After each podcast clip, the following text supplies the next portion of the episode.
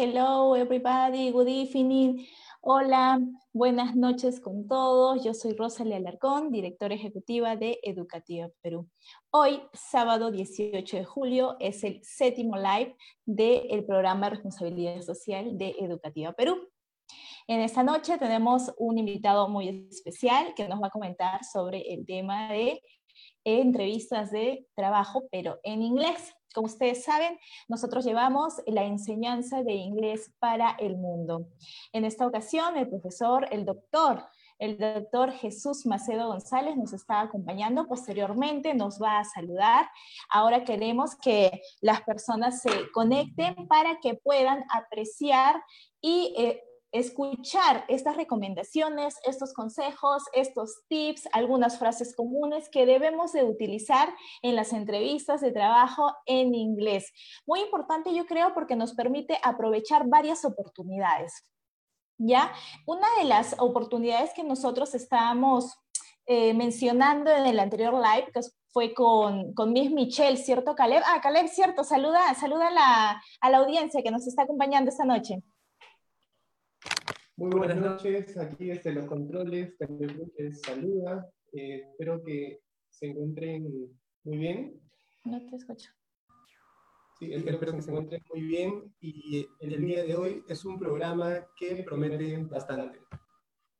Ok, muchas gracias, Caleb es eso, porque lo que estaba comentando en ese momento era que una de las eh, uno de los puntos importantes del por qué debemos estudiar inglés es este precisamente, aprovecharlo cuando ya, ya lo sepamos, ya lo hablemos, una vez que lo aprendamos, aprovecharlo en el tema de entrevistas de trabajo, pero en inglés, ya sea para un, para un trabajo o para una beca. Entonces, eso, algunas recomendaciones, algunas anécdotas también nos va a estar comentando el profesor, el doctor Jesús Macedo, que nos acompaña esta noche. Nosotros queremos como Educativa Perú, queremos agradecer su presencia hoy día, ya que estamos cada sábado a las 7 de la noche, cuando ustedes nos están sintonizando, estamos dando nuevos temas. Ustedes eh, tienen alguna recomendación de un tema de que eh, Pueden hacer sus preguntas aquí en la caja de comentarios también, cuando el profesor, el doctor, perdón, como hacía mi profesor, yo siempre le digo profesor, este, el doctor Jesús Macedo va a estar dando la explicación de sus bloques, algunas frases comunes, como les dije, y algunas anécdotas. Ustedes pueden hacer sus comentarios, sus preguntas en la, en la caja de comentarios. Eso es lo que esperamos, su participación. Así aprendemos en conjunto en inglés. Nuestra frase también es en Educativa Perú, aprendemos juntos porque es más divertido aprender juntos. Además de que nos llene este, su, en este prácticamente es el séptimo live del programa Responsabilidad Social de Educativa Perú. Esta noche estamos con el doctor Jesús Maceo González con el tema entrevistas de trabajo en inglés. Entonces, quiero, sí, quiero dar a este pase a la pausa, por favor.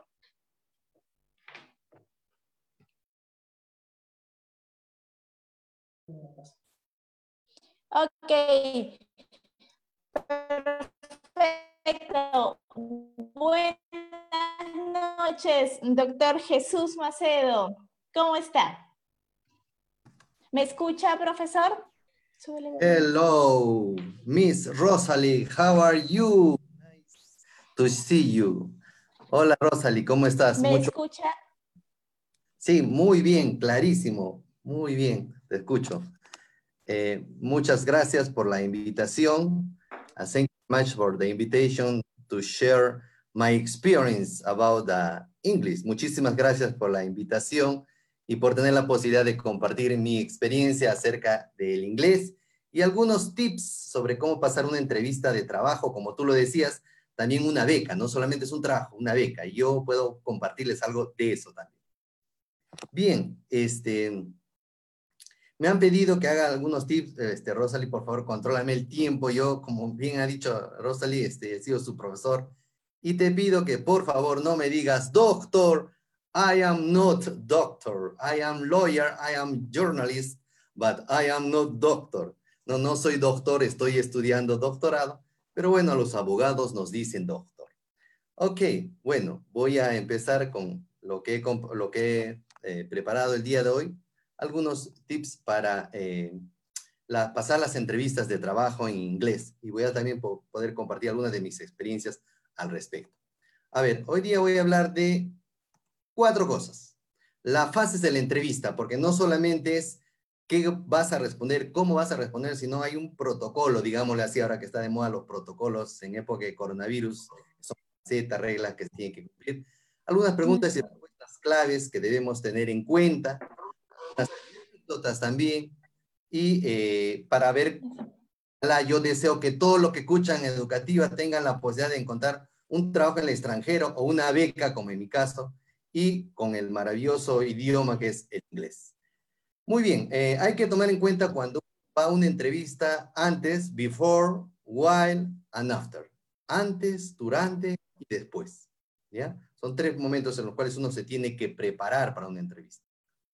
A ver, before the interview, antes de la entrevista. ¿Qué cosas tenemos que tener en cuenta? Primero, research. Research, está la lupita, investiga a la institución donde vas a trabajar, porque de todas maneras te van a preguntar información de la institución en la cual estás. Uh, job requirements and you. Job requirements means los requisitos del trabajo. Verifica que los requisitos que tú tienes los cumples, ¿no? So, requirements. What are the requirements for working, ¿no? Para trabajar, ¿no? Lo otro es be on time. On time. This is algo que no necesitamos los pronoun. Be punctual. Time. Porque a veces pasa que vas a ir a un sitio, una empresa que tú no conoces. Ve con tiempo. Media hora hasta una hora antes, como decía mi abuelita. Lo otro es be prepared, trust yourself. Be prepared significa que esto te va a servir, unos insumos para saber qué debe responder y cómo vas vestido, ¿no? Si es un trabajo formal, medio informal. Si es un trabajo elegante, normalmente se aconseja que vayan con su corbatita y, su terno en la medida de lo posible. Y confía en ti mismo. Algo que quizás es un poquito, trust yourself, trust, confiar en ti mismo, yourself. Algo que quizás es un poquito difícil hacer porque a veces los nervios me ganan. Confía en ti y no te preocupes si, si, si vas a tener errores, no te preocupes, tranquilo nomás. Disfruta, lo digo por un momento, disfruta. ¿no? Before the interview. Ok. Ahora, y durante la entrevista, primero voy a explicar las facetas y después ahí las preguntas. ¿Qué cosa hay que tener en cuenta durante la entrevista? Listen carefully. Listen carefully means que tú tienes que escuchar cuidadosamente lo que te está preguntando. un consejo bien difícil de hacer, porque a veces los nervios le ganan, es enjoy everything. Cuando tú ves una entrevista, trata de disfrutar. Piensa que lo que vas a hacer es algo bonito, que vale la pena. Look, eyes. Look at the eyes. Mira los ojos. Porque cuando tú miras a los ojos significa que hay interés, significa que it means that you are interested. Tú estás interesado, ¿no? Visual Claro. Claro, ahí hay secretos, ¿no? Este, profe, para mirar a los ojos, en algún momento una profesora en el colegio nos dijo, si no quieres mirar a los ojos porque te intimida mucho, mírales en el centro de, la frente, aquí, no directamente a los ojos. Entonces, yo creo que eso ayuda. Yo creo que un secreto, a secret could be uh, things that the person who is interviewing is a friend. Piensa que la persona que te está entrevistando es un amigo. Haz de cuenta que es un amigo al cual tú lo conoces, hace el esfuerzo, así lo veas cara de serio, enojado, el que te va a entrevistar.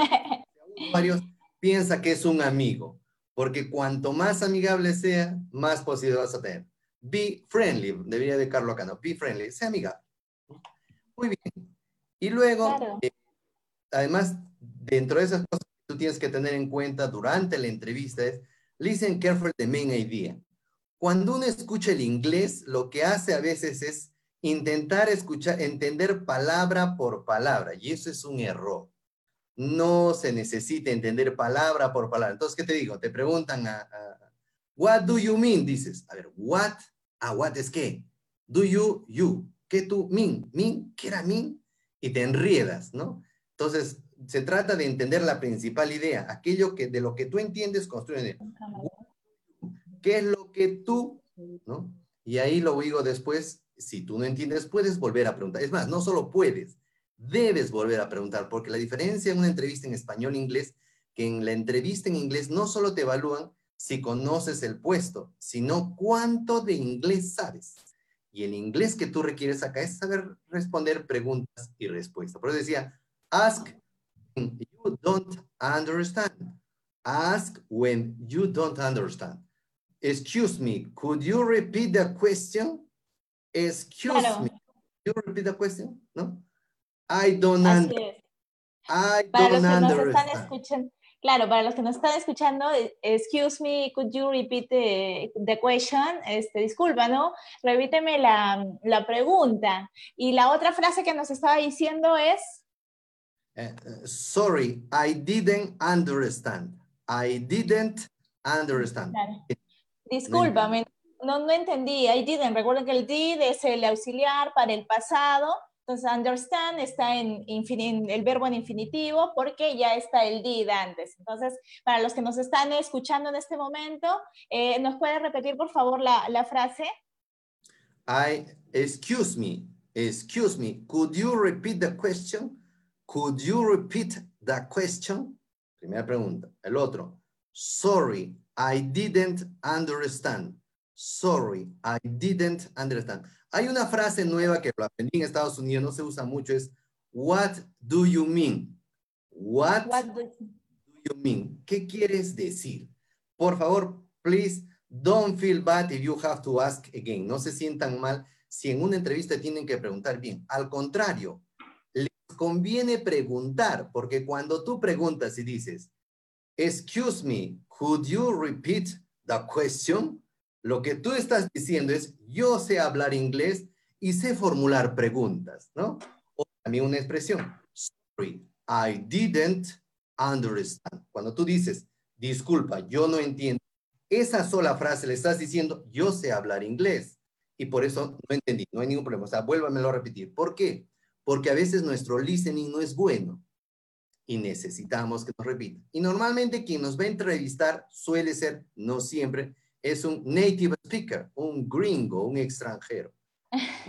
¿Cómo, cómo se llamaba? Eh, native, escuché bien. ¿Cómo native se llamaba esa persona? speaker. Native speaker.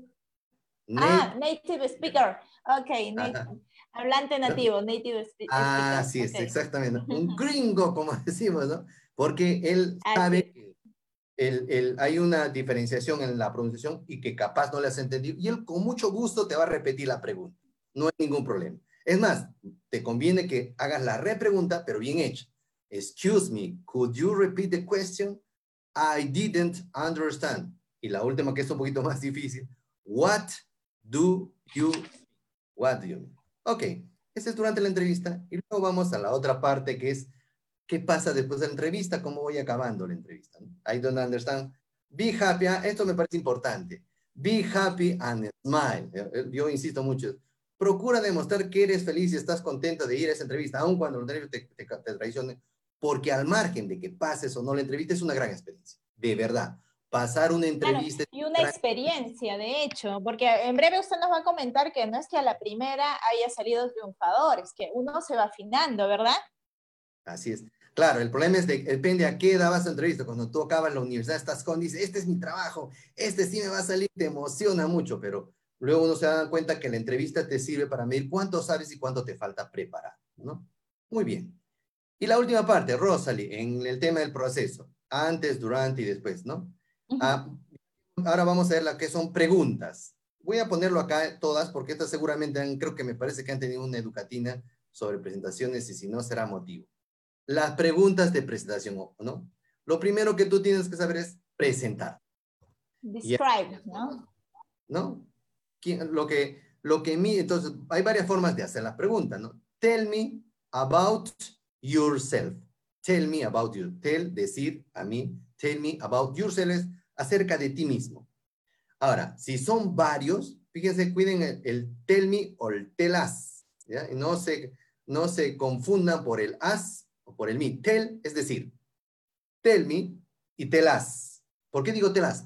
Porque puede ser que una entrevista sean varios y no solo uno. Tell me, si es a mí, tell us. Entonces no te preocupes, eh, eh, lo importante acá la palabra clave es tell. Tell us o tell me, dime. About you. Claro. About yourself, acerca de ti mismo. Esta otra pregunta es un poquito más complicada, ¿no? Es mucho más polite, como, decimos, como dicen los gringos. How would you describe yourself? How, ¿cómo? How would you, tú te describirías? How would you describe yourself? ¿no? Y la otra que es más simple, introduce yourself. Be careful about the word introduce. La palabra introduce en inglés no necesariamente significa meter o introducir, porque a veces nosotros traducimos en el español conforme más o menos se parece la palabra en inglés. Introduce quiere decir presentación. Entonces, cuando alguien te diga, introduce yourself, preséntate. Be careful about that word. Tengan cuidado con esa palabrita. Introduce es presentarse. Muy bien. Y bueno, yo es que me olvide, cuando te hacen una entrevista, lo que quieren saber no solamente es de ti qué sabes hacer, sino quién eres tú. Who are you? Esto podría ser una pregunta un poco muy directa, ¿no? Pero podría ser también, ¿no? Que te la pueden hacer. Who are you? Tell me. Who are you? Rosalí, tell me. Who are you? Entonces, Rosalí... Claro. En, en, una entrevista un poco complicado porque de acuerdo a qué, qué, qué, trabajo es o qué beca, para qué, entonces ahí yo podría orientarlo. Entonces ahí está la parte del antes, ¿no? ¿Cómo me preparo? Claro porque depende si es trabajo, si es beca, vas a tener que saber cierta información para responder adecuadamente, obviamente. Pero entonces, por lo que yo estoy haciendo es presentando preguntas generales, ¿no? La presentación, como te decir, y tell me about yourself, tell us about you, how will you describe yourself, introduce yourself. Claro, y algo muy importante que debemos decir en la presentación de uno mismo o qué estamos haciendo es siempre poner el pronombre, ¿no? El I. I am, yo estoy, ¿no? Es, es muy importante porque creo que es muy informal decir eh, work and study. I work and I study, ¿cierto? Sí, gracias, Rosalía, me has hecho recordar, qué bueno. Sí, efectivamente. Ese es un error que cometemos todos los que aprendemos el inglés y nos es bien complicado de entender y lo voy a explicar, me voy a tomar el tiempito para explicarlo porque eso proporciona confusión. En el español nosotros conjugamos el verbo. En inglés no se conjuga el verbo. Y repito, en español, ¿por qué? Porque yo digo, yo estudio, tú estudias, él estudia, nosotros estudiamos. Entonces, si se conjuga el verbo, no necesito mencionar el pronombre. ¿Qué estás haciendo? Estudiando. ¿Qué hace? Estudia, ¿Dónde vas? A jugar. Entonces no necesitas decir yo estoy estudiando, yo voy a jugar. Simplemente mencionas el verbo, ¿sí o no?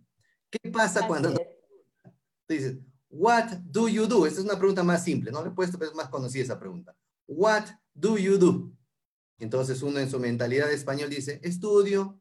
¿Y cómo sería en inglés? Study. No. Porque cuando... No va solo el verbo. Claro, porque mira, Rosalía, toma en cuenta esto. ¿ah? Porque cuando yo te pregunto, Rosalí, what do you do? Y tú me dices, study, tú no me estás respondiendo. ¿Sabes qué estás haciendo? Me estás ordenando.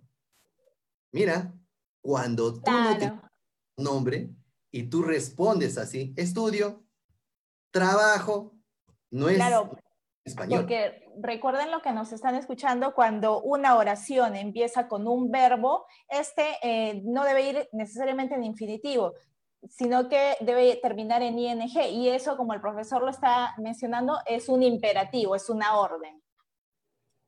O sea, por eso, por favor, tengan mucho cuidado. Como ha dicho Rosalí, en el inglés se utiliza tantas veces haga falta el pronombre. O sea, si a mí, Rosalí, a ver, pregúntame, what do you do, Rosalí? Pregúntame. Ok, Mr. Mr. Macedo, what do you do? Yeah. I am professor. I work at Universidad Nacional de Moquegua. I am journalist too. I used to teaching. ¿Se dan cuenta cómo menciono I, I, I, que significa yo? ¿no? O puede ser que presente a otra persona o que hable de Rosalí. Yo tendría que utilizar cada rato el she. She is professional. She works uh, and educativa, ¿no? She is ¿Se dan cuenta? Cada rato. Eso uno dice, pero ¿por qué? Es medio raro. Es que eso es inglés. ¿Por qué? Porque el nombre le permite a la otra persona que te escuche saber de quién estás hablando. De él, de ella, porque no lo sabe por el verbo. Por eso cada rato tienes que decir, I, bla, bla, bla, I. Muy bien. Siempre utilizamos el pronombre, recuérdenlo, por favor. Siempre, cada vez que nos pregunten en inglés, siempre utilicemos el pronombre tantas veces. No es porque ya lo repetí una vez y entonces digo, yo soy profesor, I am teacher. Y luego digo, yo enseño, I am professor, teach at the university. No, vuelta, tienes que repetir. I am professor, salvo que tú utilices el I. I am professor and I teach. Igual lo tienes que utilizar el I. Muy bien. Ok, sí, profe, son palabras, son frases muy importantes sobre el antes, el durante y el después. Yo en estos momentos quiero, obviamente vamos a seguir con usted porque faltan todavía muchas, eh, muchas pautas, muchos tips que nos tiene que dar y además de algunas anécdotas yo creo que también nos puede compartir. Entonces vamos a ir, por favor, Caleb, a la Así es, a la primera pausa, que es acerca de una curiosidad. Yo quiero recordarles que en este su programa Responsabilidad Social de Educativa Perú damos temas como el de hoy, que es entrevistas de trabajo en inglés, y entre tiempo les estamos dando una curiosidad, un nunca lo olvides, para seguir aprendiendo inglés.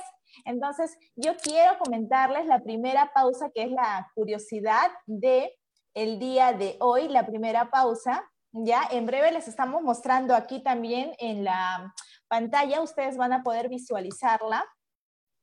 Se trata de la primera, la primera pausa, que es Curiosities. Rhythm. Rhythm es la única palabra en inglés que no tiene vocal. Mr. Macedo, yo no sé si usted conoce alguna palabra en español que no tenga vocal. Rhythm es la única palabra en inglés que no tiene vocal. Buena curiosidad. ¿ah? Están profundizándole muy bien, interesante, qué bonito. Ajá. Así es, entonces recuerden por favor los que nos están escuchando, es una curiosidad del idioma inglés, rhythm, que es ritmo, rhythm es ritmo, es la única palabra que no tiene vocal en el idioma inglés. Como ustedes, como ustedes pueden verlo, se escribe la R, la H, la I, la Y, no, no la I latina, la T, la H y la M. Entonces solamente vemos una Y como, que hace como la función de una vocal, pero bueno, rhythm es la única palabra que en inglés que no tiene vocal. Mr. Macedo, con usted, con el segundo bloque de este su programa de responsabilidad social. Muy bien. Síganos comentando, por favor. Muy bien, a ver, eh, estábamos comentando algunas fases de la entrevista y algunas preguntas en particular. Estas son preguntas fijas que en cualquier entrevista, independientemente sea de beca, sea para trabajo, te lo, te lo van a hacer, ¿no? Que tiene que ver con básicamente cuáles son tus fortalezas. What are your strengths? Ah, esta palabrita depende, es más fácil aprendernos what are, que son, what are you, pero strengths es un poquito complicado. Tus fortalezas, what are your strengths? ¿no? What are your weaknesses? What are your weaknesses? Um, y bueno, aparte de estas preguntas que tienen que ver con describir quién eres, qué características tienes, eh, te van a preguntar seguramente acerca de tu educación, de tu experiencia, de las cosas que has hecho. En este caso, tell us about your education. O puede decir, tell us about your, your experience, ¿no? ¿no? Y entonces tú vas a tener que decir, I worked in, ¿no? I studied in, ¿no? Ah, entonces, siempre la Y tus fortalezas, what are your strengths? I am, es decirlo, I am uh, work, I am responsible, I am demanding, I am, o sea, es importante que ustedes sepan algunos eh, adjetivos que los describan a ustedes. Yo soy puntual, I am punctual. Yo soy I am responsible, ¿no? Yo soy innovativo o creativo, I am innovative, I am creative, que te describan a ti, que le permita conocer al jurado quién es. What are your weaknesses? Cuáles son tus debilidades, ¿no? Yo, yo te decir, well, I don't have so much patience, no soy muy paciente, o, I am so demanding, yo soy muy exigente. Entonces, quizá el trabajo para, la, para su preparación en el inglés sea, busca eh, adjetivos que te califiquen, sean positivos o sean negativos, para que tú lo digas al momento de que tengas que responder. Bueno, tell us about your education. Significa que tú tienes que decir dónde estudiaste, qué estudiaste, ¿no? Eh, where do you see yourself five years from now? Ya, esa sí es un poquito, una pregunta un poquito más complicada, que es, que en otras palabras, what is your future? ¿Cuál es tu futuro? ¿Cómo te ves de acá adelante? ¿Y por qué te preguntan esa, esa, esa, esa, eh, esa afirmación? Porque este, lo que se trata es ver si tú tienes proyecciones hacia afuera, hacia adelante, dentro de esta empresa. ¿Cuál es tu visión, no? ¿Cuál es tu visión más adelante con respecto ya sea para este tema de, de beca, una investigación quizás, o en el tema del trabajo, eh, ¿qué más quieres hacer? Quizás qué vas a aportar a la sociedad, ¿cierto? Claro, y sobre todo lo que te van a evaluar es cómo el trabajo o la beca contribuye a esa visión de futuro. O sea, si tú estás trabajando en una empresa, ingresa y tú dices, quiero ser empresario, obviamente a ellos les conviene, porque tu respuesta tiene que ver con lo que tú has respondido. Te cuento una anécdota, Rosalí, pero solo para ti nomás, de lo que no se debe decir. cuando acabé la universidad, cuando acabé la universidad, no cuando acabé la universidad, como les digo a los chicos, es calichín, es nuevo todavía, o como dicen los chicos, es mascotita, dicen los chicos. ¿no? Postulé al Poder Judicial. Ya salido de la este, universidad. Y yo quería ser diplomática, te voy a contar la historia, pero cuando fui a buscar trabajo al Poder Judicial y me preguntaron, varios jurados, pasé el examen, todo, y me dijeron, ¿cómo se ve? Where do you see yourself five years from now? ¿Cómo te ves tú de acá cinco años? Yo dije, me veo diplomático.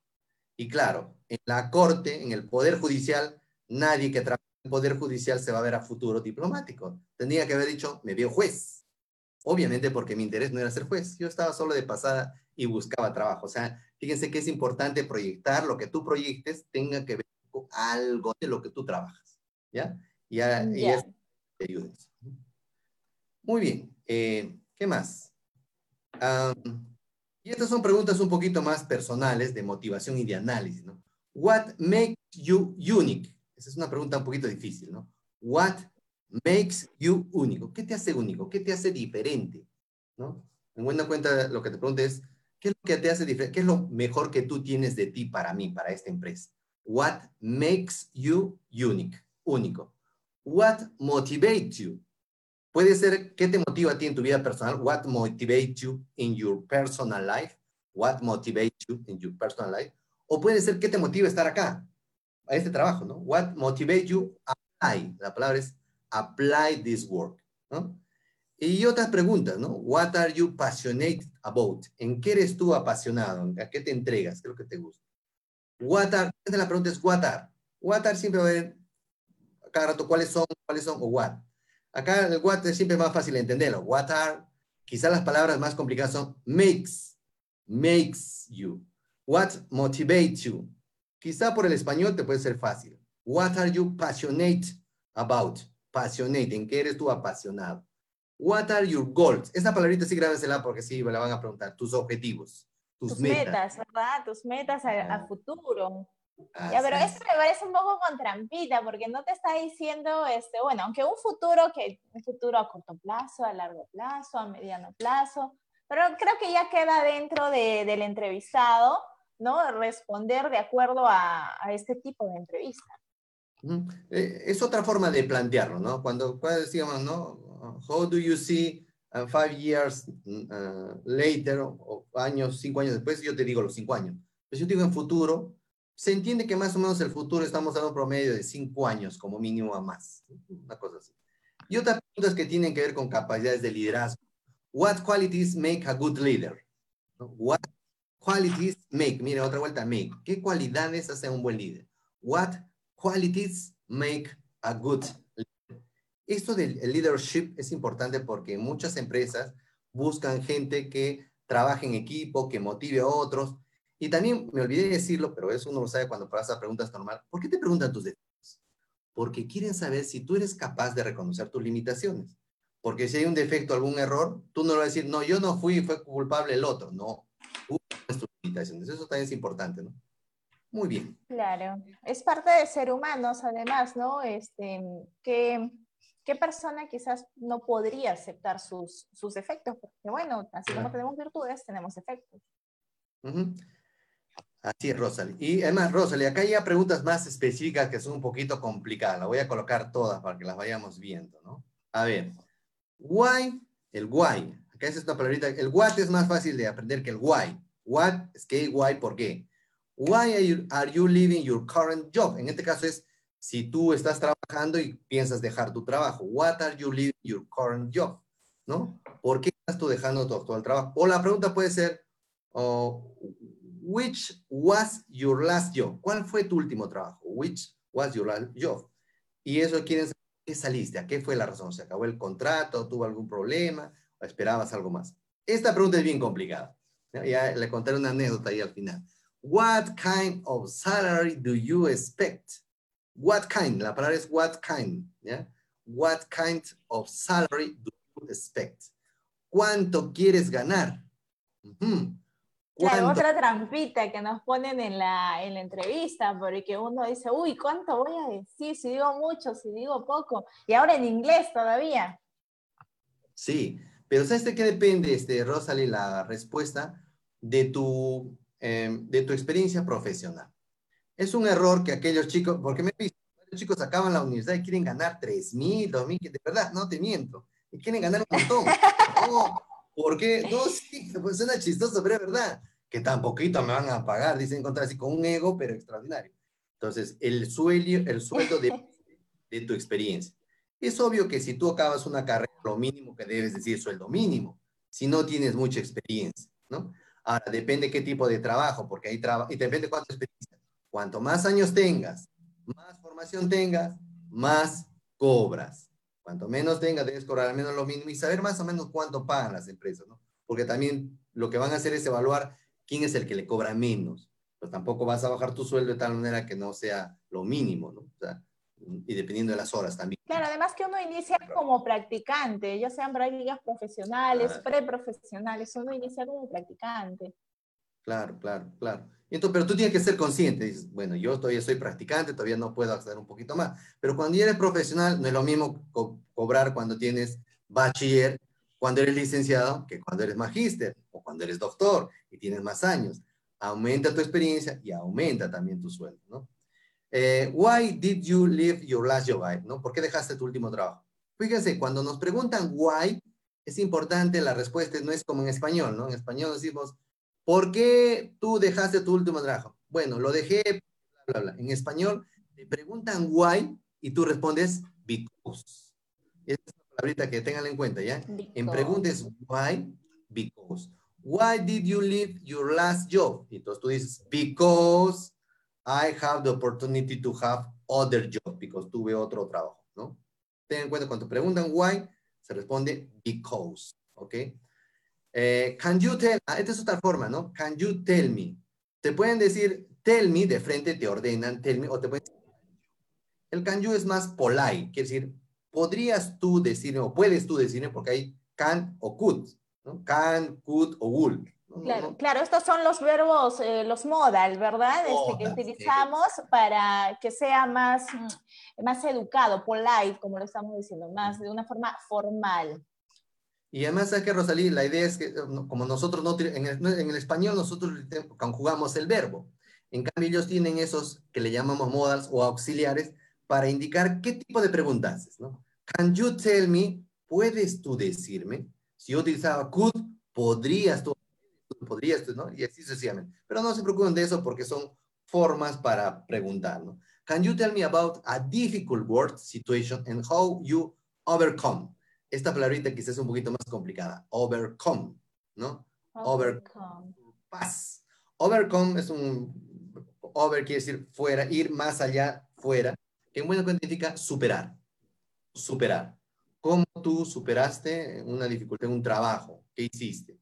Entonces ahí es importante que cuando uno vaya a una entrevista no solamente sepa responder las preguntas, sino sepa al menos describir determinadas situaciones y, y cuentas, ¿no?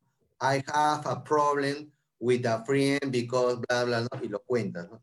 Y lo, logré esto o hice aquello.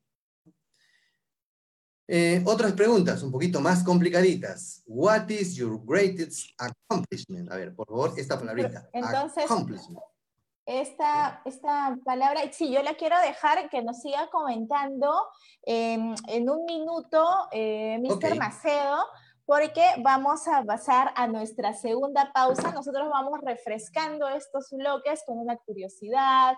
En este caso va a ser con un tip, un tip para seguir aprendiendo inglés. Entonces, quiero que en controles, por favor, Caleb, mostremos en la pantalla cuál es el tip de hoy.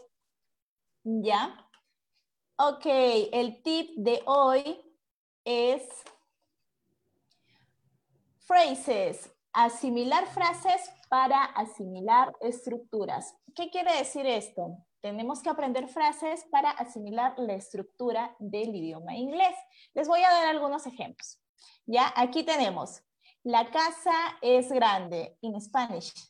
In English, is the house is big. The house, la casa, is big, es grande. Otra, the house is big. Another, uh, is you have three brothers. ¿Qué estoy diciendo? Tú tienes tres hermanos. You have three brothers. You have, tú tienes three brothers, tres hermanos. Otra frase, así fácil. She is my age. Ella tiene mi edad. Pero ¿por qué she is si la edad en español se tiene? Recuerden, y este también es un tip muy valioso, porque algunos dicen, I have eh, 30 years old. la edad en inglés se es, no se tiene. Recuerden, la edad en inglés se es, no se tiene. Entonces, she is my, eh, my age. Ok, eso en cuanto a los, al tip de hoy día. Quiero nuevamente, Mr. Macedo, que nos acompañe y nos siga contando sobre sus experiencias, sobre algunos tips y consejos que debemos tener en cuenta para las entrevistas de trabajo o también para una beca en inglés. Muy bien, gracias, Rosalie. A ver, eh, estas son preguntas un poquito más difíciles, ¿ya? Eh, what is your greatest accomplishment? ¿Ya? What is your greatest accomplishment? Accomplishment significa tu logro, lo que has logrado, cuál de algo que te sientas orgulloso. What is your greatest accomplishment? How do you define success? ¿No? Success es el éxito. ¿Cómo defines el éxito? ¿no? How do you define success? A veces suelen preguntar también al comienzo, how do you define you? ¿Cómo tú te defines? Eso es mucho más formal, más complicado. ¿no? ¿Se acuerdan? Al comienzo decíamos, eh, tell me about yourself, introduce yourself. Otra forma puede ser how you define you. En este caso está definiendo el, éxito. How you define success. ¿Cómo defines el éxito? Otro, how do you handle conflict at work? Handle o deal with. ¿Ya? Esa es otra palabrita. How do you handle o deal with. Conflict at work, ¿no? Acá lo voy a colocar, o deal with. Deal, deal, vamos a ponerlo acá entre paréntesis, deal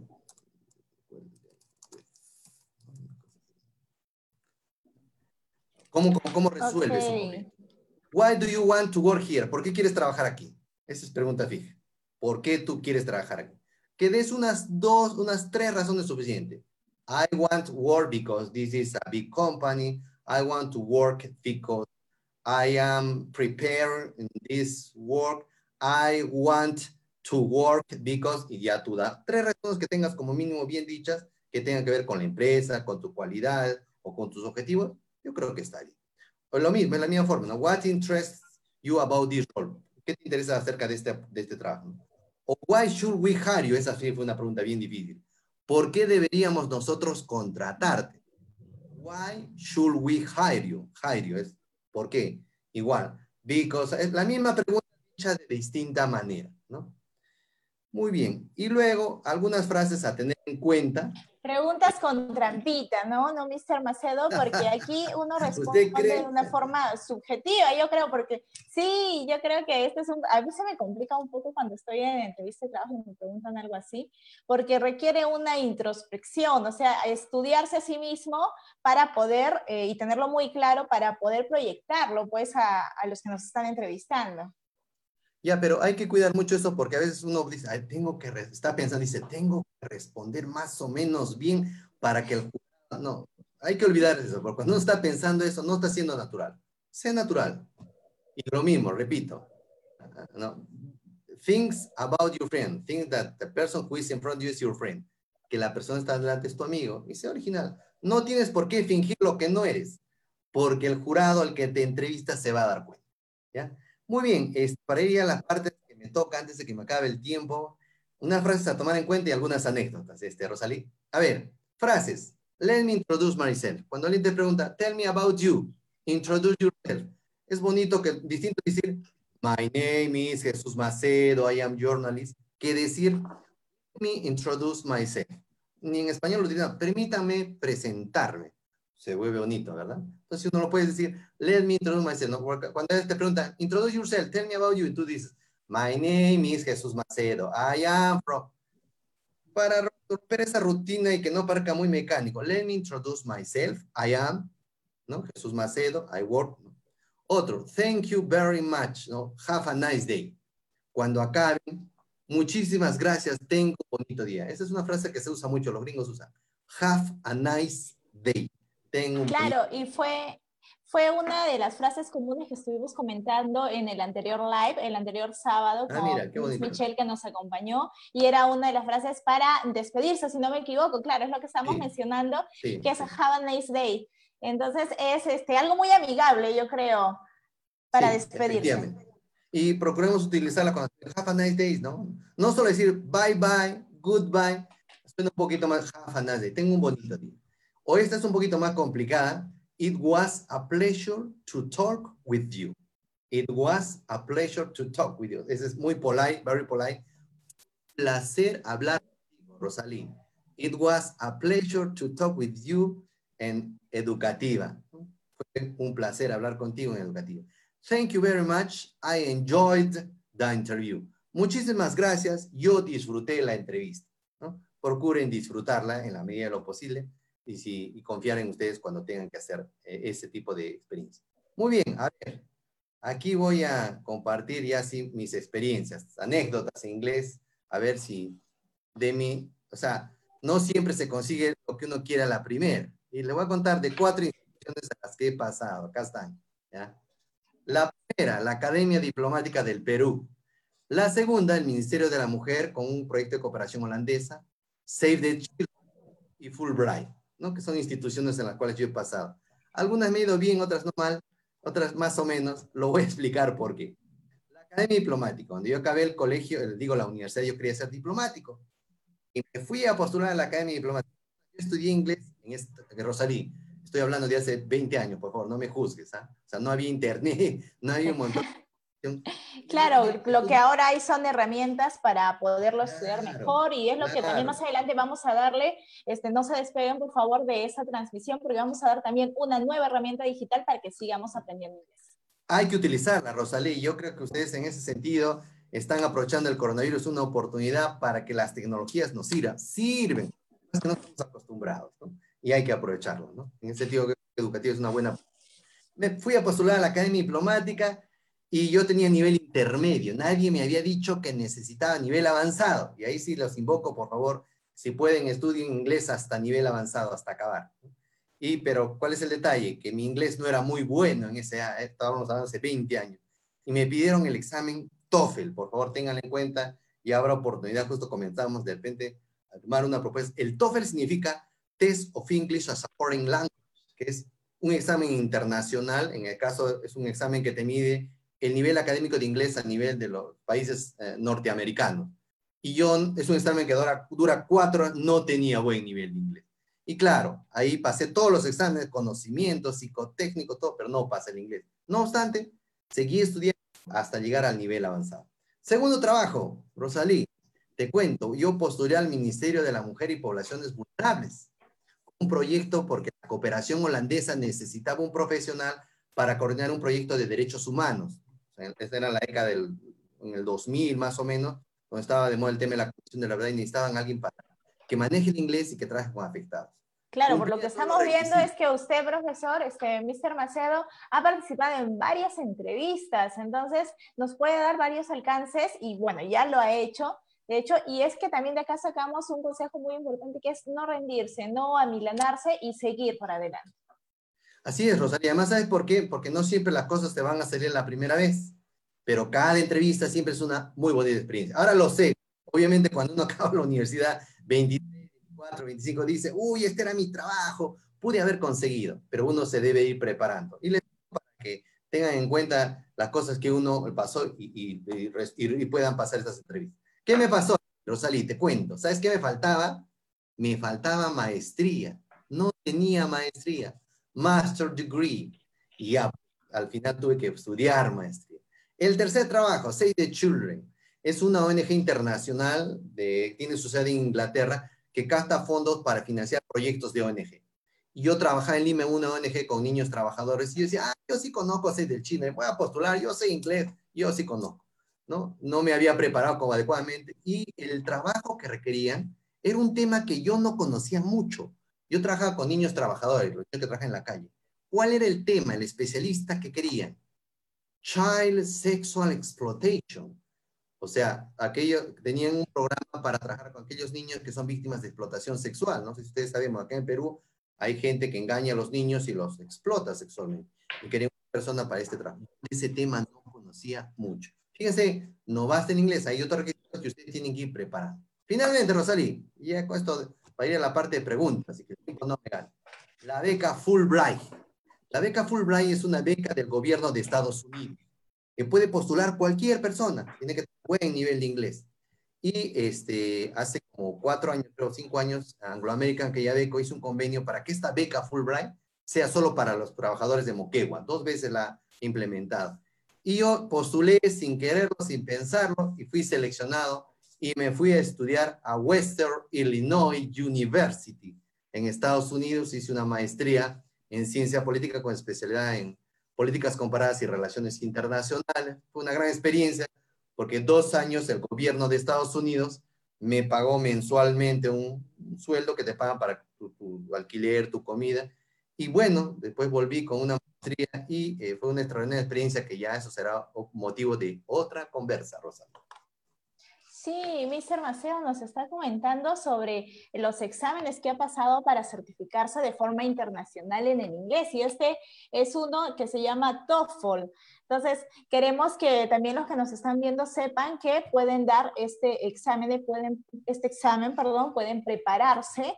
Más adelante, Educativa Perú va a brindar este servicio que es la preparación para la certificación de este examen TOEFL. Esperemos que Mr. Maceo también nos acompañe en esta actividad aquí en Educativa Perú, donde aprendemos inglés sábado a sábado de forma libre. Muchas gracias, Mr. Maceo, por acompañarnos.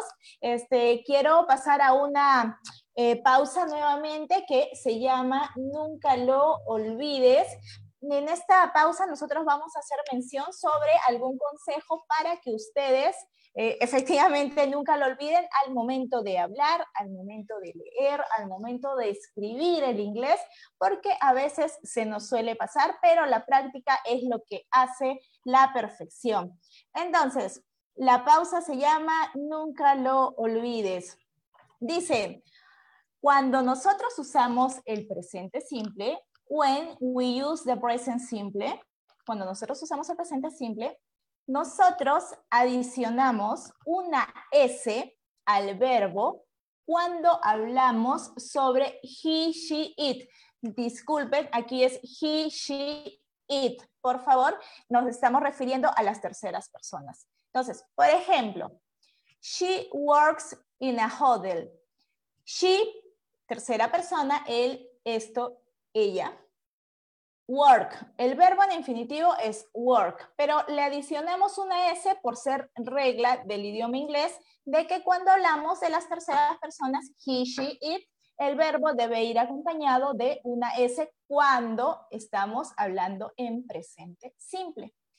She works in a hotel. Entonces, aclarado esto, quiero nuevamente, Mr. Macedo, esta ha sido nuestra pausa de nunca lo olvides. Debemos usar el, la letra S, debemos aumentarle la letra S a este, cuando estamos usando el presente simple a las terceras personas. Mr. Macedo. Muy bien, Rosalí. Ese, a ver, yo quiero enfatizar en esa en ese, en, esa, en ese pequeño tip que has dado del he, she, it, porque es un error que yo también lo cometía, lo confieso, estando en Estados Unidos, fíjate, la profesora se dio cuenta, ¿por qué idioma, porque yo estudié con varios amigos árabes, estudié con amigos árabes, coreanos, ¿no? Y decía, ¿por qué no utilizan la S? She, ah, ¿no? She studies, she works, y cada rato nos puede decir, ¿cómo es posible, no? Entonces, sí, por favor, el he, el she y el it con la S en el presente, ¿no? Él trabaja, he works, ella cocina, she cooks, porque a veces nos olvidamos. Muy bien, Rosalie, no sé si en esta parte preguntas, comentarios. Este, quiero, efectivamente, quiero saludar a todos los que nos están sintonizando y están comentando. Por ejemplo, quiero saludar a Freddy Copa Ramírez. Dice, saludos, profe. Jesús Macedo le manda saludos. Está sintonizándonos en estos momentos Freddy Copa Ramírez. Luego también este, Misa Yerín, que trabaja en Educativa Perú, nos está sintonizando. Juan Carlos Zapana Neira está con nosotros. Eh, Diego Flores Aquino nos hace un comentario, Diego Flores Aquino. A ver si, quizás yo no he podido entender muy bien, este, Mr. Macedo, a ver, se lo voy a leer. Dice, pero en ejemplo, nos dice, en el caso que dice de she work, aquí le falta la S, eh, Diego Flores es she works, ¿ya? She works in a factory, nos dice eh, Diego. En inglés se traduce como ella trabaja en una fábrica, ¿cierto? Sí. Si no, solo como trabaja en una fábrica. Ok, habíamos mencionado, Mr. Macedo, de que siempre en el inglés va el pronombre, ¿verdad? Sí, efectivamente. ¿Me escuchas? Ah, estoy viendo. Eh, yo estoy leyendo siempre en el inglés va el pronombre, entonces. Estoy leyendo también el Facebook. Dice, I want working because I need okay. ¿no? I want to work. Cuando utilizas el, en este, hay algunos, este es inglés un poquito este, avanzado. Hay algunos verbos que van, I want to, I want to, I like to, y el verbo va en forma simple, ¿no? I like work, I want to work. Yo deseo trabajar, ¿no? I need get up a new job. Getting significa consiguiendo. Bueno, hay algunos, hay algunos, el get es un verbo bien tramposo, como dice la señorita Rosa. Sí, sí. ahí vamos con los phrasal verbs, pues, porque se conjugan con otros verbos y nosotros tenemos que aprender de memoria, pero como digo, la práctica nos va a ir perfeccionando, nos va a hacer que lo practiquemos y el oído también, porque yo veo que, Mr. Macedo, déjame comentarlo acá también, de que los niños absorben mucho más rápido el tema del listening cuando ellos escuchan. que no te has dado cuenta, por ejemplo, mi niña que tiene 10 años, no te has dado cuenta que ha dicho esto en inglés. Y yo, wow, no, no me di cuenta, porque creo que ellos parece que escuchan mucho mejor que nosotros.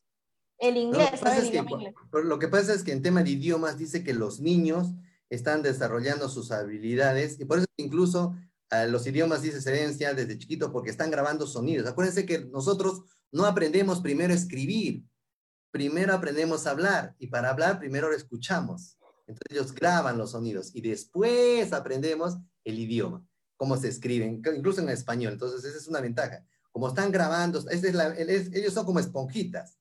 Graban, graban, graban, graban, graban, más de lo que no nos damos cuenta.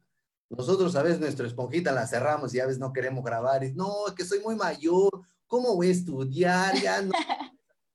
¿Sí o no? Olvidamos de la posibilidad de aprender y desaprender, ¿no? De todas maneras. Eh, muy bien, este, ¿qué más? Están comentando. Así es, nos están, nos así es, nos dicen, I need to improve English. Exacto, necesitamos mejorar nuestro inglés poco a poco, progresivamente, como me dice Caleb. Caleb también está mejorando su inglés, ¿verdad? Claro, de todas maneras. Perfecto, me dice que sí, él está en controles. Eh, aquí también nos está, a ver, nos dice, saludos, Mr. Macedo, Galdi Ramírez Castañón. Hello, Dice, yo quiero trabajar en los Estados Unidos, pero no lo ha dicho en inglés. I want to work in the United States. Entonces, eh, muchos saludos, hay que responderle. Galdi Ramírez. Rosalie, Rosalie, hay que responderle. Eh, si él dice, ¿dónde está? Gladys, ella dice, I want to work in the USA. In the USA, sure, you are going to work, but first need practice your English, ¿no? Answer. claro. Necesitas practicar claro. inglés. Good. Así es, ella va a practicar su inglés y va a poder eh, realizar esa meta. ¿Y por qué no? Creo que todos tenemos el acceso a aprender en inglés con este su programa Responsabilidad Social de Educativa una preguntita más, Rosalie. Hay una pregunta más de Diego. Dice, ¿qué opinas sobre estudiar bajo la fórmula de inmersión en el idioma como primero, estudiar gramática, luego de meterte de lleno en el idioma, cambiando, por ejemplo, el idioma de tus diapositivas inglés o viendo contenido solo en inglés, imitar al native speaker en la pronunciación. A ver, eh, de todas maneras, la mejor forma de aprender inglés es practicando inglés. O sea, no porque tú solamente sepas la gramática, cómo se escribe, ya sabes inglés, tienes que practicarlo. Y a nosotros los que hablamos español, la parte más difícil, Rosalie, es listening y speaking. Si tú no entiendes listening, no, porque reading es fácil. Tú miras las palabritas que se parecen al español, listo. Hasta el, el, el writing, el ¿sí o no? Es así. Hasta el writing, el writing, el reading, el, listen. Y sí, es cierto, escuchar canciones en inglés, ver películas en inglés, sin los títulos, ¿no? Te va afinando el oído, pero sin grabando los sonidos y grabando las frases, ¿sí? Esa es una buena, de todas maneras. Así es, sí. Galdi nos dice también, I enjoy it lo está disfrutando, está disfrutando estas, estas enseñanzas, estas anécdotas. Nosotros agradecemos a todos los que nos están sintonizando, queremos invitarlos a que visiten nuestra página web www.educativaperú.com.pe. Si quieren aprender inglés junto a nosotros, con profesores certificados, con una aula virtual operativa donde van a encontrar muchas herramientas digitales, eh, pueden visitar nuestra página web, como les comenté, y pueden también escribirnos a la línea educativa 972-352-350. Para mayores detalles, la línea educativa es 972-352-350. Yo quiero hacer una última pausa, que es sobre herramientas digitales. Por favor, en controles, que nos muestre. Mr. Macedo, quiero que me acompañe en esto porque es una herramienta digital que nos va a permitir seguir aprendiendo inglés, así como hemos estado comentando en cada momento de este su programa de responsabilidad social. Nunca lo olvides, tips, debes adicionar en el presente simple una S al verbo, cuando estás hablando de he, she, it, es decir, de las terceras personas. Hemos dado algunos tips para que sigamos mejorando el inglés. Entonces, esta es la herramienta herramientas digitales. BBC Learning English www.bbc.com. Es suficiente que pongan bbc.com slash learning English.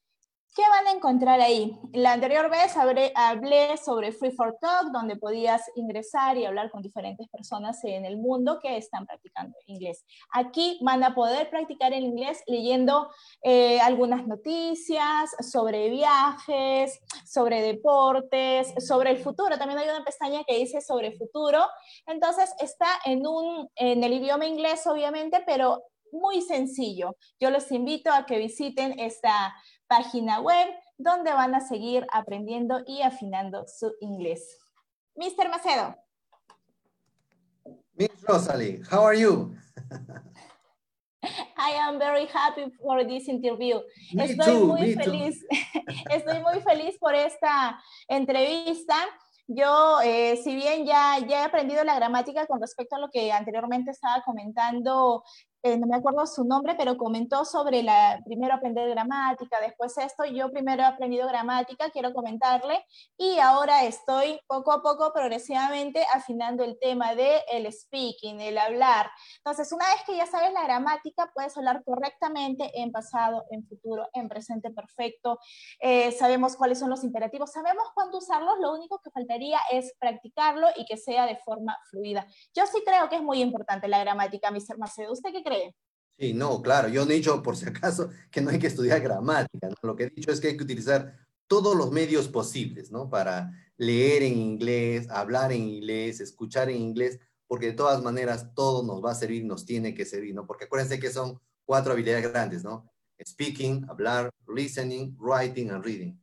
Es más, y si uno aspira a tener una beca internacional, eh, hablamos del examen TOEFL, tienes que tener todas estas habilidades para que te acepten una beca. Incluso aún para una entrevista debes al menos saber manejar estas habilidades como mínimo, al menos, como mínimo. Perfecto, sí. Mr. Macedo, agradecemos mucho su presencia el día de hoy. Quiero invitar a todos los que nos están viendo que visiten la página de Educativa Perú para mayores informes sobre cómo seguir aprendiendo inglés, www.educativaperú.com.pe y nos pueden escribir o llamar a la línea educativa que es 972 352-350, 972-352-350. Están invitados a saber más, a aprender junto a Educativa Perú. Muchas gracias, Mr. Macedo, por el día de hoy, compartirnos sus anécdotas, sus tips sobre las entrevistas de trabajo en inglés. Thank you very much, Ms. Rosalie. I enjoyed to talk with you, your interview. I hope that next time uh, to have the opportunity to share one more time my experience. Muchísimas gracias, Rosalie. He disfrutado de esta entrevista contigo y espero tener otra oportunidad para compartir mis experiencias. It was a pleasure to talk with you. Goodbye. Goodbye, see you, take care, Mr. Macedo. Nos vemos, cuídese mucho. Entonces, queremos despedirnos nosotros también, junto a Caleb, por favor. Muchas gracias, Rosali, y bueno, muchas gracias al doctor Jesús Macedo. El día de hoy ha sido un programa fabuloso y vamos a estar mejorando cada semana, trayéndoles nuevos invitados y nuevos temas para que el inglés se fortalezca eh, de manera muy positiva para todos. Así es. Muchas gracias, Caleb. Sí, vamos a seguir aprendiendo cada sábado a las 7 de la noche. Están invitados a sintonizarnos por nuestra fanpage Educativa Perú. Nos vemos el siguiente sábado. See you. Take care.